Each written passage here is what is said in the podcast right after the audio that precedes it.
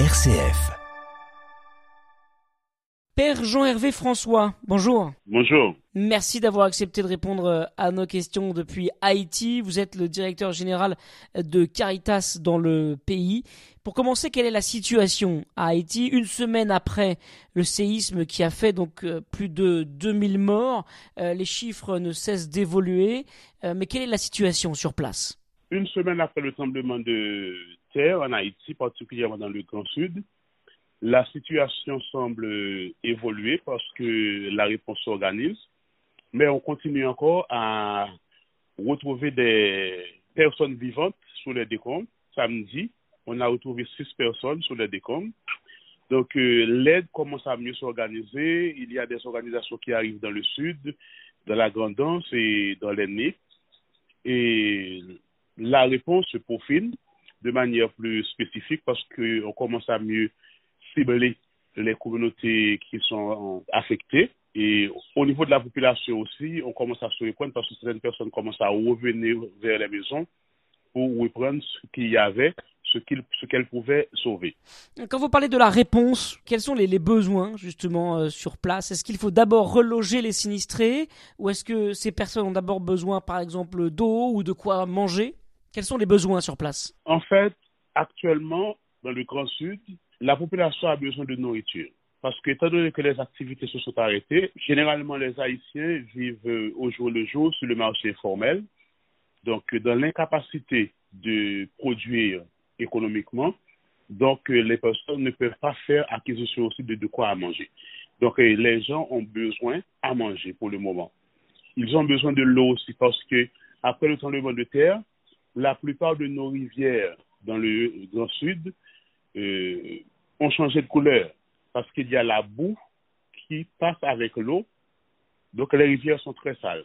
Mais particulièrement actuellement dans le Grand Sud, on a besoin de reloger la population parce que les répliques continuent et les gens ont peur de revenir vers les maisons. Ils passent la nuit dehors. Donc au niveau national, on ne sait pas encore si on va aller directement dans des abris euh, définitifs ou des abris provisoires. Un grand besoin actuellement, ce sont les tentes et les bâches. Est-ce que l'aide vient d'autres régions d'Haïti ou est-ce que vous avez besoin d'une aide internationale parce qu'aujourd'hui vous ne pouvez pas vous en sortir tout seul? Et ce qui se passe en Haïti, c'est que généralement, la solidarité s'organise en Haïti dès qu'il y a cyclone ou catastrophe. Donc il y a des communautés qui s'organisent pour apporter de l'aide particulièrement en nourriture et matériel de première nécessité aux autres communautés qui sont affectées. Ça s'organise assez bien. Mais ce sont des réponses aux premières urgences. Mais même si on organise la solidarité au niveau de Haïti, le peuple haïtien ne pourra pas s'en sortir tout seul. Il faut aussi qu'il y ait l'aide internationale et l'aide internationale commence à arriver. Est-ce que pour la reconstruction, vous allez pouvoir prendre en compte le risque sismique qui est réel en Haïti Est-ce que désormais les maisons reconstruites en Haïti pourront faire face à de violents séismes comme il en arrive régulièrement dans votre pays? C'est la même question qu'on se posait après 2010. Mais on s'est rendu compte que d'une manière générale, les maisons au niveau du Grand Sud n'ont pas été construites selon les normes parasismiques et anticycloniques. Donc euh, là maintenant, euh, il y a des, des maisons qui ont résisté, résisté, réellement résisté et au tremblement de terre au niveau de la ville d'Ekaï particulièrement parce que ces maisons-là étaient construites de manière parasismique. Mais aujourd'hui, les dispositions sont prises au niveau de l'État haïtien pour que toute construction qui se fait respecte les lois parasismiques. Quel est l'état d'esprit des Haïtiens? Parce qu'ils sont durement touchés régulièrement par des catastrophes comme celle-ci. On se souvient il y a dix ans d'un séisme qui avait fait plusieurs centaines de milliers de morts. Enfin, les chiffres étaient euh, terrifiants. Cette année, il y a encore ce séisme. Tout cela euh, sur fond de crise politique et économique à répétition.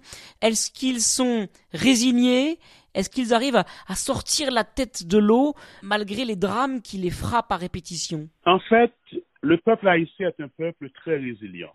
Très résilient par rapport particulièrement aux catastrophes, que ce soit naturelles ou endogènes. Je me rappelle lors du tremblement de terre, personne n'espérait que le peuple haïtien allait sortir la tête de l'eau aussi rapidement.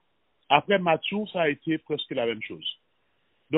le peuple haïtien, il semblerait qu'il est tellement habitué avec ces gens de catastrophes, lorsque ça arrive, il minimise les impacts pour pouvoir se relever.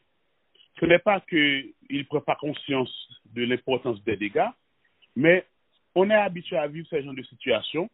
Donc, euh, il y a aussi la sérénité de la part de l'haïtien. C'est pas ce qu'on veut, mais c'est ce qui arrive. On l'accepte. Donc, on se met debout pour continuer à lutter pour refaire la vie. Donc, en termes de réticence, le peuple haïtien est réellement très fort. Est-ce que les Haïtiens aussi sont portés par leur foi chrétienne? On sait qu'elle est très vive et qu'elle aide justement les Haïtiens à, refaire surface régulièrement. Est-ce qu'ils s'appuient là-dessus? Les Haïtiens parlent souvent du bon Dieu bon. En témoigne le dimanche après le tremblement de terre. Que ce soit les églises protestantes, les églises catholiques, les gens se sont réunis sous des arbres, sur les décombres, pour prier pour remercier Dieu du fait que leur vie a été épargnée. Donc, en fait, je peux dire que le niveau de foi du peuple haïtien a beaucoup aidé dans la gestion des urgences dans le passé. C'est vrai qu'il y a tendance à comprendre ce qui se passe en Haïti actuellement comme une fatalité. Cependant, les Haïtiens pensent aussi que Dieu, notre Père, est un Père de miséricorde qui ne peut pas châtier ses enfants jusqu'aux os.